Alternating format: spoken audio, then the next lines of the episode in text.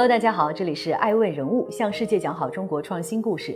此时此刻为您带来爱问人物精选一周财经资讯盘点。本期盘点关注中央经济工作会议召开，炒房团杀入元宇宙虚拟房产，马斯克称考虑辞职做全职网红。首先关注的是一周盘点之国家政策。稳字当头，稳中求进。中央经济工作会议亮出二零二二年经济工作的鲜明基调。明年经济工作要稳字当头，稳中求进。十二月八日至十日召开的中央经济工作会议亮出二零二二年经济工作鲜明基调。每至岁末召开的中央经济工作会议，总结当年经济工作，把脉当前经济形势，定调来年发展大计，成为中国共产党治国理政的重要制度安排。也是世界读懂中国经济的重要窗口。“十四五”实现良好开局后，如何确保中国经济在新征程上行稳致远？此次会议传递出的重要信号备受关注。稳成为今年的中央工作经济会议中最突出的关键词，着力稳定宏观经济大盘，保持社会大局稳定。各地区各部门要担负起稳定宏观经济的责任，宏观政策要稳健有效。在不到五千字的消息稿中。稳字出现二十五次。本消息来自新华社。继续关注爱问人物一周盘点之国家政策。在二零二一至二零二二年中国经济年会上，中央财经委员会办公室副主任韩文秀表示，今年我国 GDP 有望达到一百一十万亿元，人均 GDP 约一点二万美元，接近世界银行高收入标准。多地出公积金新政，七地上调缴存基数下限。临近年底，国内多地公积金政策陆续调整。有媒体报道说，包括广州、济南、西安、合肥等近二十城近期发布了涉及公积金的新政，包括上调缴存基数、上调可贷金额等举措。分析人士指出，公积金政策宽松有助于市场回暖，增强购房置业者信心。本消息来自《扬子晚报》。欢迎继续聆听《守候爱问人物》，向世界讲好中国创新故事。正在播出的是《爱问人物》精选一周财经资讯盘点。接下来关注一周盘点之财经热点。炒房团杀入元宇宙虚拟房产，一周交易额超过一亿美元。随着元宇宙概念走热，元宇宙房产交易也变得火爆。所谓的元宇宙房产，其实就是元宇宙中一部分虚拟空间。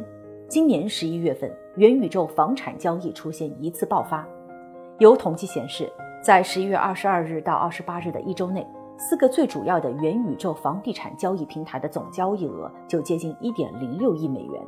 据福布斯报道，有建筑公司在元宇宙中设计了一个项目，就可以赚进三十万美元。本消息来自央视财经。继续关注爱问人物一周盘点之财经热点。上海市场监督管理局对文峰公司立案调查。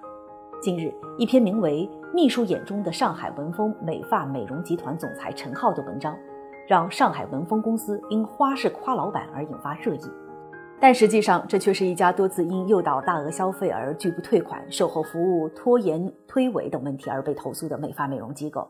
十一月，上海市消保委发布消费警示。上海市普陀区市场监管局立即对辖区内的文峰公司及门店展开调查，发现上海文峰美发美容有限公司存在涉及单用途预付消费卡、价格和广告宣传等违法行为，并对文峰公司立案调查。目前案件正在调查处理中。本消息来自央广网。继续关注爱问一周盘点之财经热点。央行十一月末 M 二余额同比增长百分之八点五。据央行十二月九日消息，广义货币 M2 余额二百三十五点六万亿元，同比增长百分之八点五，增速分别比上月末和上年同期低零点二个和二点二个百分点。狭义货币 M1 余额是六十三点七五万亿元，同比增长百分之三，增速比上月末高零点二个百分点，比上年同期低七个百分点。流通中货币 M0 余额八点七四万亿，同比增长百分之四点二，当月净投放现金一千三百四十八亿元。继续关注爱问一周资讯盘点之财经热点。深交所十二月十日，深交所发布《深圳证券交易所证券交易业务指引》第一号，股票质押式回购交易风险管理，旨在规范和引导证券公司合规、审慎开展股票质押式回购交易业务。该文件将于二零二二年一月一日起实行。深交所对券商每年新增股票质押回购初始交易规模进行监测。根据文件，券商新增规模的核心主要依据违约率以及持续合规展业的年限。多家券商人士表示，券商股票质押业务告别野蛮生长时期，目前展业清淡，主要压降业务规模。本消息来自《证券时报》。欢迎继续聆听《守候爱问人物》，向世界讲好中国创新故事。接下来，我们来关注一组《爱问一周盘点之人物故事》。雪梨淘宝店被封，店铺商品已下架。十二月十二日，有网友发现网络主播雪梨的淘宝店铺已经搜索不到，疑似被封。记者咨询淘宝客服得知，因违反相关规定，该店铺的商品已做到下架处理。而且，雪梨林珊珊微博也被封，两人账号目前无法搜索到。此前，雪梨和林珊珊因为偷逃税被处罚。本消息来自中国新闻网。再关注一组创始人故事：马斯克在卖九十三万股特斯拉股票，发推特称考虑辞职做全职网红。美国证交会文件显示，特斯拉创始人伊隆马斯克于十二月九日行使了二百一十六万五千二百四十一份期权，出售了九十三万四千零九十一股股票。累计抛售额近一百二十亿美元，朝着出售其所持股份的百分之十的目标再进一步。十二月十日，马斯克在推特上表示，正在考虑辞职做一名全职网红，并征求网友的看法。据统计，马斯克今年已经上了七十四次在中国的微博热搜，具体事件包含了买卖股票、房子、嘲讽苹果、抛光布、发布中文七步诗等等，影响力并不亚于任何网红。接下来关注。饿了么创始人张旭豪的故事。近日，沉寂了三年的饿了么创始人张旭豪再次进入了公众视野。据媒体报道，日前张旭豪发朋友圈宣布高尔夫培训课程，该课程由上海格克体育创办。天眼查 APP 显示，上海格克体育科技发展有限公司成立于2020年9月，注册资本是一千五百万元人民币。股权穿透信息显示，张旭豪为该公司疑似实际控制人。其通过上海格克商务咨询有限公司间接持股格克体育公司。本消息来自金融界。欢迎继续聆听《守候爱问人物》，向世界讲好中国创新故事。正在播出的是《爱问人物》精选一周财经资讯盘点。接下来关注一周盘点之公司趋势。中国物流集团成立。十二月六日，经国务院批准，中国物流集团有限公司（以下简称中国物流集团）正式成立。这是我国以综合物流作为第一主业的新央企，在我国物流行业发展史上具有里程碑意义，开启了打造世界一流综合物流集团的全新篇章。新组建的中国物流集团由四家以综合物流为主营业务的企业为基础整合而成，并引进了三家央企战略投资者。具体来看，四家班底公司分别为中国物资储运集团有限公司、华贸国际物流股份有限公司、中国物流股份有限公司、中国包装有限责任公司。它们分别属于原中国铁路物资集团有限公司与中国成通控股集团有限公司物流板块。与本次重组直接相关的四家 A 股公司分别为原中国铁路物资集团旗下的中国铁物、国统股份、中国成通旗下的华贸物流、中储股份。本次重组完成后，中国物流集团将成为国务院国资委直接监管的又一家股权多元化中央企业。爱问人物认为，从资料来看，中国物流集团是对现有存量公司的整合。虽然体量不小，但面对四通一达不断扩张的物流资产，能否竞争得过民营企业，值得关注。继续关注爱问一周盘点之公司趋势。微博回港上市首日开盘破发。十二月八日早间，微博回港上市交易首日开盘破发，跌幅百分之六点零九，报。每股二百五十六点二港元。据微博在港交所披露的发售价及发配结果，经扣除全球发售应付的包销费以及其他估计开支后，假设超额配股权未获行使，微博将获得发售所得款项净额预计约为十三点八三亿港元。此前，微博曾宣布最终发售价为每股二百七十二点八港元。据悉，微博上市募集款项将用于四个用途。约百分之四十五用于持续发展微博用户群，并提高用户的参与度，以及提升内容生态系统；约百分之二十五用于研发以及提升用户体验及变现能力；约百分之二十用于有选择的寻求战略联盟、投资和收购，约百分之十将用于运营资金以及一般企业用途。艾文人物认为，在中概股回归的大潮下，微博也加入其中。不过，伴随着抖音、快手等逐渐成为年轻群体的热门应用，微博在未来的市场潜力和业务想象空间势必会得到一定程度的影响，股价很难再上涨太多。继续关注爱问人物一周财经盘点之公司趋势，阿里管理层大调整。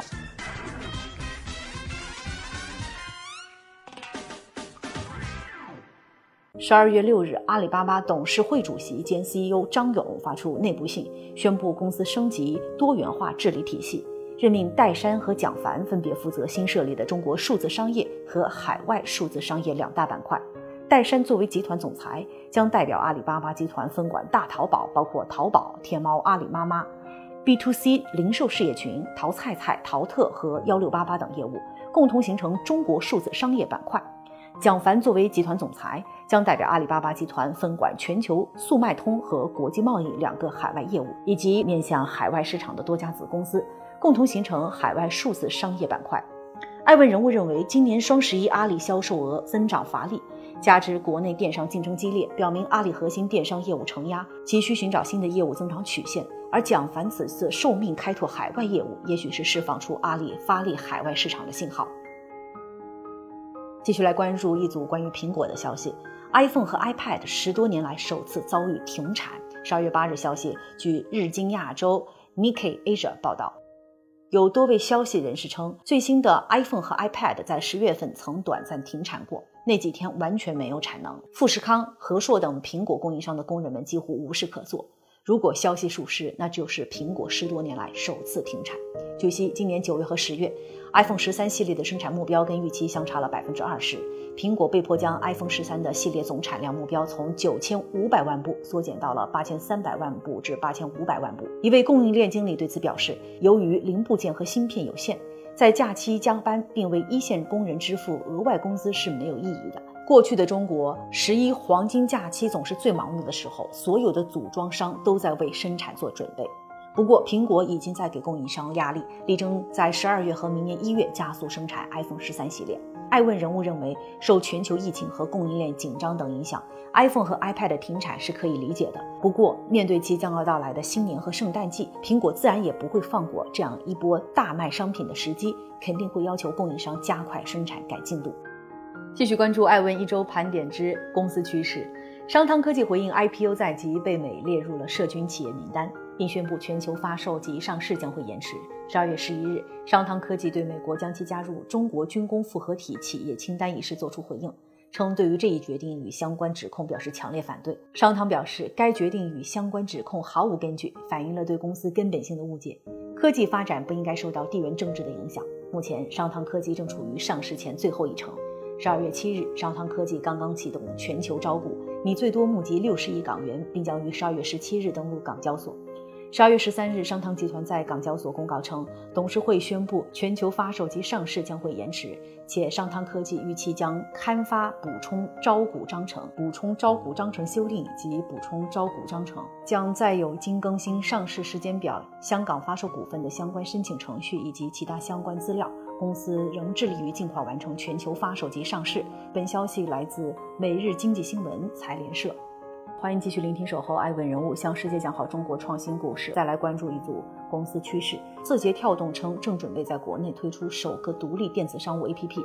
据彭博社消息，抖音 TikTok 背后的字节跳动母公司正准备在中国推出其首个独立电子商务应用 APP。抖音一位发言人表示，这款 APP 名为“抖音盒子”，正在进行测试，将向年轻人提供时尚产品和生活方式内容。与此同时，B 站也上线了小黄车。B 站正筹备在部分受邀 UP 主的直播间内上线可直播带货的小黄车功能，已经基本完成了首批的招商工作。该消息人士称，B 站已经与一些 UP 主和品牌方谈妥，基本完成了首批招商工作。灰度测试会在近期进行，用户最快一周内即可体验到该功能。B 站将对率先尝试直播带货的 UP 主给予流量扶持。另外，一名接近 B 站的人士证实称，本次小黄车上线仍处于小范围内测试阶段。本消息来自三十六氪。最后给各位带来一则爱问传媒最新消息：二零二一全球创始人大会将于二零二一十二月十八日在北京国际财富中心举办。本次大会由爱问人物发起，将以“守正创新，预见未来”为主题，聚集来自各个领域的全球创始人、金融机构领导者、传媒机构掌门人、知名经济学家、顶级投资人、行业意见领袖等，解读行业现状，分享前沿趋势，解读经济环境等，在探讨中共商价值创新，共同预见行业未来。Global Founders Summit 全球创始人大会是由爱问人物发起的官方旗舰活动，立足北京，影响全国，辐射全球，旨在为全球创始人创造世界级的发声和交流平台，与时代创始人同行，向世界讲好中国创新故事。